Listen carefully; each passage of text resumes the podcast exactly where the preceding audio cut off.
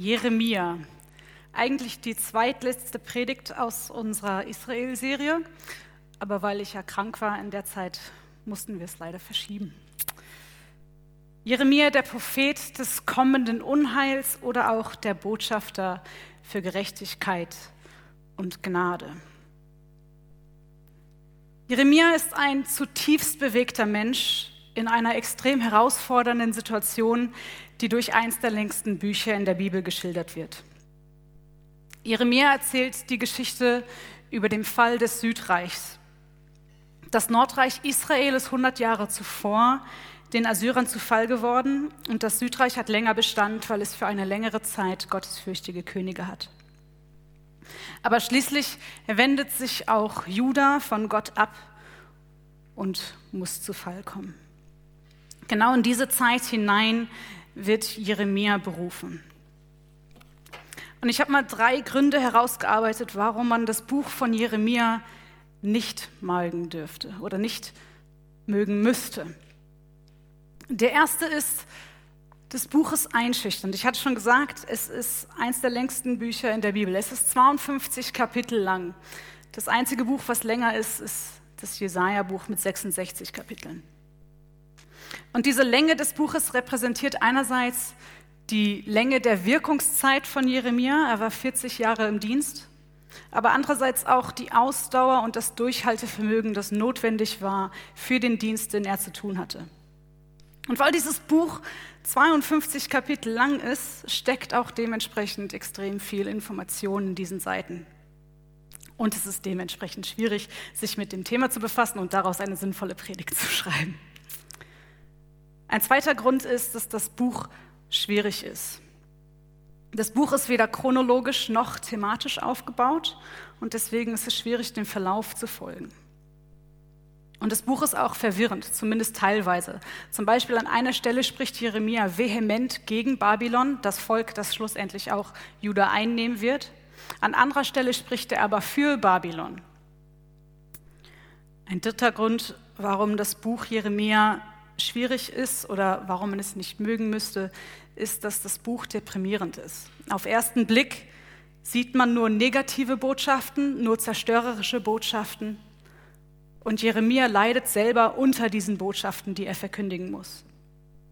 Er ist ein Prophet, der uns extrem viel Einblick gibt in seine Gefühlswelt, in seine Gedankenswelt, in seinen Schmerz über, den, über das, was er verkündigen muss und über das, was er miterlebt und auch über sein Ringen mit Gott. Und ich habe gedacht, weil das Buch so lang ist und so verflochten ist, schilder ich euch kurz einen, ähm, einen Aufbau von dem Buch. Das Buch kann in zwei größere Abschnitte unterteilt werden, die dann jeweils noch in Teilabschnitte unterteilt werden können. Teil A, das Gericht Gottes über das Volk Juda, wird in den Kapiteln 1 bis 45 erzählt und das Gericht Gottes über die Völker, die drumherum liegen, in den letzten Kapiteln 46 bis 52. Der erste Teil des Buches befasst sich mit Jeremias Berufung, mit seiner Vision, mit seinen Weherufen gegen Juda, in denen Gott die Götzendienste des Volkes kritisiert. Dann prophezeit er den Untergang er prophezeit, dass das Volk eingenommen werden wird und zerstört wird. Und er klagt die Führer Israels an. Das klingt bis jetzt alles ziemlich schrecklich und dunkel, doch es gibt einen kleinen Einblick von Hoffnung, aber dann trifft das angekündigte Gericht ein. Und der zweite Teil, die Gerichte über die Völker, befasst sich dann mit Völkern wie Ägypten, Moab und Babylon und das letzte Kapitel, das 52. Kapitel, befasst sich mit dem eigentlichen, schlussendlichen Fall Jerusalems. Ich weiß nicht, wie es euch geht, wenn ihr vor herausfordernden Situationen steht, vor Situationen steht, in denen ihr denkt, ihr seid der Situation nicht gewachsen, in denen ihr denkt, ich habe nicht die Fähigkeiten, um das durchzustehen. Gerade in solchen Situationen brauchen wir oft Geduld und Durchhaltevermögen. Und Jeremia hat sich genau in so einer Situation gefunden. Und er war ein Mann, der sehr geduldig sein musste, 40 Jahre lang, und der viel durchhalten musste. Jeremia wurde in eine Priesterfamilie geboren und mit jungen Jahren zum Propheten berufen von Gott. Und oft, wenn wir denken, eine Aufgabe, eine Verantwortung ist für uns zu groß, wollen wir die wegschieben, wollen wir die nicht annehmen. Und genau das macht Jeremia. Er sagt zu Gott, nein, ich bin zu jung, ich kann das nicht. Mose hat ähnliches gemacht, indem er gesagt hat, ich kann nicht reden, ich will nicht zum Volk gehen. Aber Gott sagt ihm, also Gott hat immer so einen Plan für unsere Ausreden und Gott sagt ihm, du musst keine Angst haben, ich bin bei dir, wohin du auch gehst. Und Jeremia musste lernen, sich auf Gott zu verlassen. Er wusste, dass die Menschen, die seine Botschaft hören, ihn dafür verachten und ablehnen würden. Er wusste, dass sie ihn ignorieren werden und ihm nach dem Leben trachten werden. Es gibt eine kurze Zeit in der Zeit, wo Jeremia im Dienst war, wo es dem Volk nicht so schlecht ging, wo das Volk sich nicht von Gott abgewandt hat, nämlich unter König Josia. König Josia hat sozusagen eine kurze geistliche Erweckung ins Leben gerufen, aber diese ist sehr kurzlebig, denn alle Könige, die nach König Josia kommen, wollen nichts mit Gott zu tun haben, verfallen zurück in die alten Muster der Könige davor. Und diese Ablehnung ist das, was schlussendlich dazu führt, dass Juda fallen muss. Ich habe vorhin kurz gesagt, dass Jeremia ja darunter leidet, unter, das, was, unter dem, was er erzählen muss, unter dem, was er verkündigen muss. Und wir sehen oft stellenweise, dass er weint um sein Volk, dass er Gott anfleht, doch die Dinge zu wenden. Die Botschaft, die er vermittelt, trifft ihn tief im Herz, weil das Volk, mit dem er spricht, ist sein Volk. Er ist im Grunde genommen patriotisch. Er liebt die Menschen, denen er das Unheil verkündet.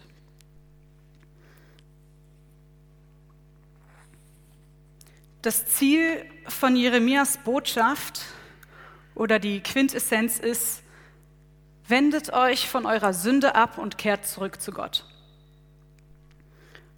Um das zu verdeutlichen, lasse ich die Bibel selber sprechen und lese einige Abschnitte aus Kapitel 2 vor. Wer seine Bibel dabei hat, darf die gerne aufschlagen, ansonsten sollte der Text hinter mir erscheinen. Ich lese aus Kapitel 2 die Verse 1 bis 11 und dann die Verse 25b bis 30. Die Klage des Herrn gegen sein Volk. Der Herr schickte mir eine Botschaft. Er sprach, Geh und ruf allen Menschen in Jerusalem laut zu. So spricht der Herr. Ich denke daran, wie viel Zuneigung du mir in deiner Jugend gezeigt hast. Du hast mich geliebt, wie eine Braut ihren Bräutigam liebt. Du bist mir durch die Wüste gefolgt, durch das dürre Land. Damals gehörte Israel nur mir allein, so wie die erste Frucht der Ernte mir gehört. Wer meinem Volk damals etwas zuleide tat, wurde schuldig gesprochen und Unglück kam über ihn. Ich, der Herr, habe gesprochen. Hört mein Wort, ihr Nachkommen Jakobs, ihr Sippen Israels, so spricht der Herr. Was hatten eure Vorfahren an mir auszusetzen, dass sie sich von mir entfernten? Sie sind bedeutungslosen Göttern nachgelaufen und sind dadurch selbst bedeutungslos geworden. Sie fragten nicht mehr nach mir, der ich sie doch aus Ägypten geführt habe. Dabei habe ich sie doch sicher durch die Wüste geleitet, durch eine Wüste voller Abgründe, durch ein Land der Dürre und der Dunkelheit, durch das niemand zu wandern wagt und wo kein Mensch wohnt. Ich brachte euch in ein fruchtbares Land, damit ihr genießen solltet, was das Land Gutes hervorbringt. Aber kaum wart ihr dort angekommen, habt ihr mein Land geschändet und es, einem, und es zu einem Land gemacht, vor dem es mich ekelt. Eure Priester haben sich nicht für mich interessiert. Die Richter kannten mich überhaupt nicht. Die Führer des Volkes wollten nichts mehr mit mir zu tun haben und die Propheten haben im Namen Baals geweissagt und sind Göttern nachgelaufen, die nicht in der Lage sind zu helfen. Deshalb klage ich euch an. Ich werde nicht aufhören, euch eure Schuld vorzuhalten. Selbst mit euren Enkelkindern werde ich noch ins Gericht gehen. Ich, der Herr, habe gesprochen. Fahrt doch über das Meer nach Zypern und erkundigt euch dort. Sendet Boten nach Kedar, dem Wüstenland, und forscht genau nach. Hat es so etwas jemals gegeben? Hat ein Volk je seine Götter ausgetauscht? Und diese Götter sind nicht einmal Götter. Aber mein Volk hat seinen herrlichen Gott gegen Götzen eingetauscht, die gar nicht in der Lage sind zu helfen.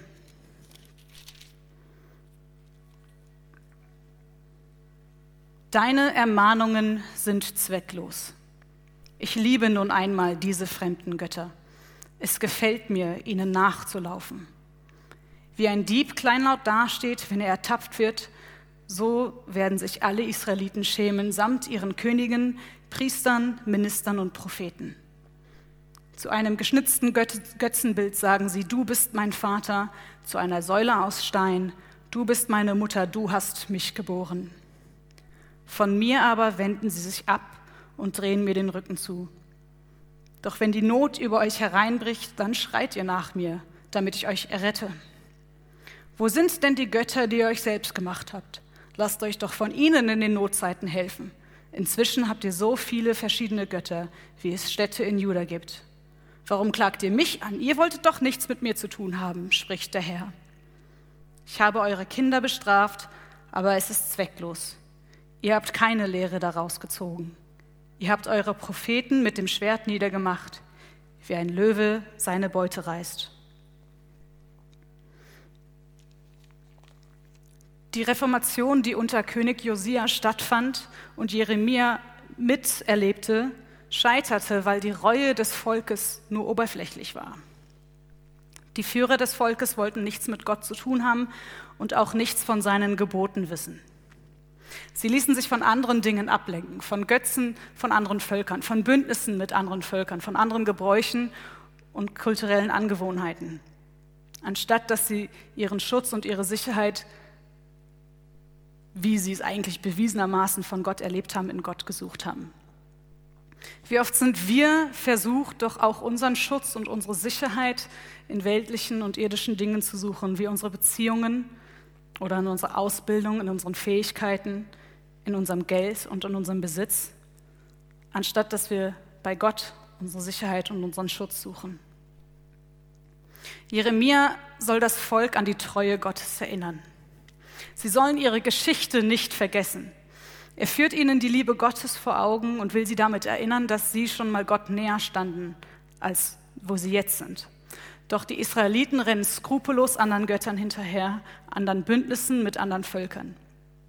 Und sie fühlen sich darin so pudelwohl, dass selbst wenn einer ihnen diese Schuld vor Augen hält, sie das nicht einsehen wollen und sich auch nicht davon abwenden wollen. Neigen wir nicht auch dazu, wenn wir etwas falsch machen oder wenn wir einen bestimmten Gedanken so eingefahren haben, dass wir uns den kleinreden, damit wir unser Gewissen beruhigen? Aber wenn wir doch einsehen würden, dass so oft unser Verhalten oder das, was wir denken oder das, was wir in unserem Herzen bewegen, nicht das ist, was Gott von uns möchte, wenn wir damit zu Gott gehen würden, dann könnte er uns doch einen Neuanfang schenken.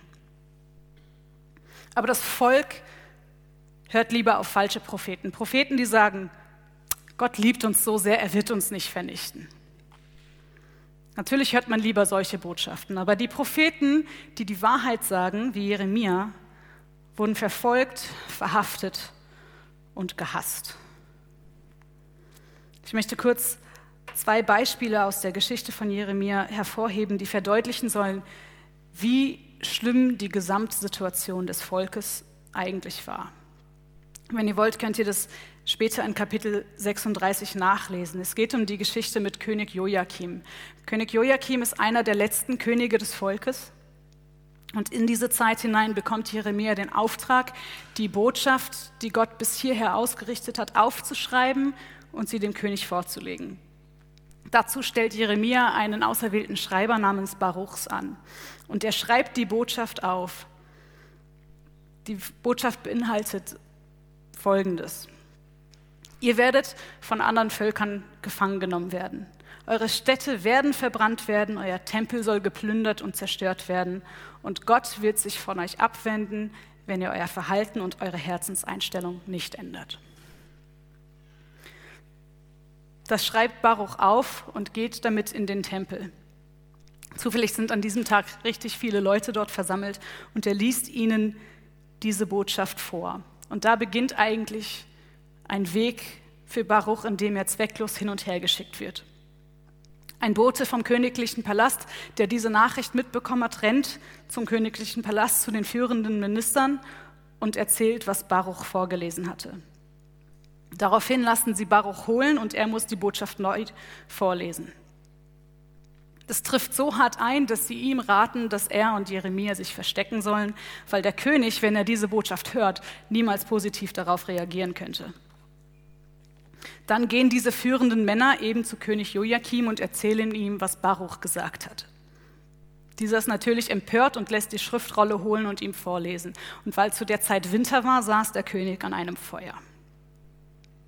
Und anstatt dass der König Joachim sein Verhalten ändert und das annimmt, was Gott ihm sagt, nimmt er nach dem Vorlesen eines Abschnitts ein Messer zur Hand, schneidet diesen Abschnitt ab und schmeißt ihn ins Feuer.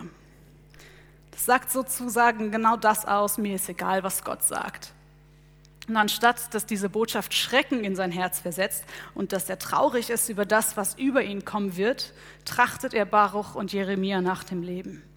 Und im Endeffekt muss Jeremia die Botschaft erneut aufschreiben lassen und es kommen noch gravierendere Botschaften dazu, vor allem auch solche, die König Joachim persönlich treffen.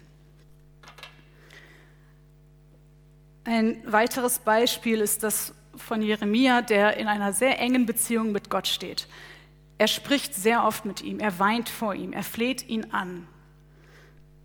Und irgendwann sagt Gott, ich habe genug gewarnt, ich habe genug Chance zur Umkehr gegeben hör auf, für mein Volk zu beten. Jeremia erfährt von Gott dreimal diese Botschaft. In Kapitel 7, Vers 16 steht, bete nicht mehr für diese Menschen, Jeremia. Weine nicht um sie, fleh nicht für sie um Hilfe, bedränge mich nicht mit Bitten, ich würde dir sowieso nicht zuhören. Oder in Kapitel 11, Vers 14, Jeremia, Du sollst nicht mehr für diese Menschen beten. Fleh nicht für sie um Gnade und bitte mich auch nicht, um ihnen zu helfen. Ich will sie nicht hören, wenn sie in ihrer Not um Hilfe schreien. Kapitel 14, Vers 11. Du sollst nicht mehr für dieses Volk um Gnade bitten. Selbst wenn sie fasten, werde ich ihr Flehen überhören. Auch ihre Brandopfer und Speiseopfer werde ich verschmähen. Von mir haben sie nur noch Kriege, Hungersnöte und Pestepidemien zu erwarten. Ich finde das eine krasse Aussage von Gott, der sagt, bete nicht mehr für diese Leute. Das ist eigentlich ja überraschend oder erschreckend. Aber es stellt klar, dass Gott sagt, es gibt Konsequenzen für unser Verhalten, es gibt Konsequenzen für unsere Herzenseinstellung, es gibt Konsequenzen für unser Denken und es gibt auch eine Zeit, wo diese Konsequenzen eintreffen werden. Die Sünde Judas ist, dass es anderen Göttern nachgerannt ist, dass es ihren Schutz und ihre Sicherheit in anderen Beziehungen und anderen Dingen gesucht hat. Sie haben Kinder geopfert und sie haben ihr Herz verhärtet gegen Gott. Und das ist, was schlussendlich, dieser Egoismus ist schlussendlich das, was zu ihrem Niedergang führt. Eigentlich hätte Juda von dem Nordreich Israel lernen können. Israel ging es ähnlich. Und 100 Jahre zuvor wurde Israel eingenommen und zerstört. Aber Juda schien das egal zu sein. Wir Menschen lernen generell nicht so gut aus der Geschichte. Und sie mussten Schlimmes erleben, bis dann schlussendlich wirklich ihre Städte eingenommen wurden und zu Boden gebrannt wurden, der Tempel und all seine Edelmetalle geplündert wurden und zerstört wurden, beziehungsweise das Metall mit nach Babylon geführt wurde und die Menschen selbst entweder umgebracht oder in Gefangenschaft in Babylon wohnen mussten. Jetzt klingt das alles sehr, ja, schwer und nicht wie Ende gut, alles gut oder Friede, Freude, Eierkuchen. Es ist ernst. Aber ich habe vorhin, als ich den Aufbau kurz gesagt habe, gab es einen kleinen Hoffnungsschimmer, nämlich Kapitel 30 bis 33, in dem sich das Buch mit den Verheißungen eines Neuanfangs ähm, befasst. Jeremia hat die Aufgabe, dem Volk in Juda, also dem jüdischen Volk in der Gefangenschaft, wo sie jetzt in Babylon sind, die Botschaft zu übergeben. Nach 70 Jahren werdet ihr nach Jerusalem zurückkehren. Ihr werdet den Tempel wieder aufbauen und ihr werdet in Frieden leben. Aber nicht nur das, sondern ein König, Ein Nachkomme Davids wird in Jerusalem reagieren, äh, regieren. Und das ist für das Volk sehr wichtig. Ich lese dazu aus Kapitel 30, die Verse 1 bis 3. Verheißung der Rettung. Der Herr gab Jeremia eine weitere Botschaft. Sie lautete, So spricht der Herr, der Gott Israels. Schreibe alle Worte, die ich dir gesagt habe, in ein Buch. Denn die Zeit kommt, in der ich das Geschick der Israeliten und Judäer, die mein Volk sind, wieder zum Guten wende. Ich will sie nach Hause bringen, in das Land, das ich ihren Vorfahren gab. Ja, sie sollen es wieder in Besitz nehmen. Ich, der Herr, habe gesprochen. Und wenn ihr euch an die Predigt von Hans-Peter erinnert und auch da auf das, letzte, auf das letzte Tafelbild schaut, seht ihr, das Volk ist zurückgekehrt nach Jerusalem. Der Tempel wurde aufgebaut und es ging ihnen wieder gut. Aber der Höhepunkt ist das, der alte Bund, der Sinai-Bund, den Gott mit dem Volk Israel durch Mose und den zehn Geboten auf Steintafeln geschlossen hat, wird ersetzt durch einen neuen Bund. Diesen Bund diesen Sinai-Bund haben die Israeliten nämlich mal um mal gebrochen, ihn mal und mal abgelehnt. Und der neue Bund lautet wie folgt. Es wird der Tag kommen, spricht der Herr, an dem ich einen neuen Bund mit dem Volk Israel und mit dem Volk Juda schließen werde. Dieser neue Bund wird nicht so sein wie der, den ich mit ihren Vorfahren schloss, als ich sie an der Hand nahm und aus Ägypten herausführte. Sie sind meinem Bund nicht treu geblieben, deshalb habe ich mich von ihnen abgewandt, spricht der Herr. Doch dies ist der neue Bund, den ich an jedem Tag mit dem Volk Israel schließen werde. Ich werde ihr Denken mit meinen Gesetzen füllen und ich werde es in ihr Herz schreiben. Und ich werde ihr Gott sein und sie werden mein Volk sein. Niemand muss dann noch seine Freunde belehren und keiner seinen Bruder ermahnen. Lerne den Herrn kennen, denn alle werden mich kennen, alle vom kleinsten bis hin zum größten, spricht der Herr. Und ich will ihnen ihre Sünden vergeben und nicht mehr an ihre bösen Taten denken. Also dieser Bund, dieses Versprechen, diese Beziehung zu Gott steht nicht mehr auf steinernen Tafeln, die nur an einem Ort zugänglich sind, sondern sie stehen in dem Herzen der Menschen. Sie stehen in meinem Herzen, sie stehen in deinem Herzen. Und dieser Bund wurde mit dem Sterben Jesu und dem Vergießen seines Blutes am Kreuzes geschlossen. In den Evangelien, die im Neuen Testament stehen, wird uns die Szene geschildert, wo Jesus diesen neuen Bund einleitet. Ich lese aus Matthäus 26. Während sie aßen, nahm Jesus einen Laib Brot, dankte und bat Gott um seinen Segen. Dann brach er ihn in Stücke und gab sie den Jüngern mit den Worten, Nehmt und esst, denn das ist mein Leib. Und dann nahm er einen Becher mit Wein und dankte Gott dafür. Er gab ihn seinen Jüngern und sagte, jeder von euch soll davon trinken, denn das ist mein Blut, das den Bund zwischen Gott und den Menschen besiegelt. Es wird vergossen, um die Sünden vieler Menschen zu vergeben.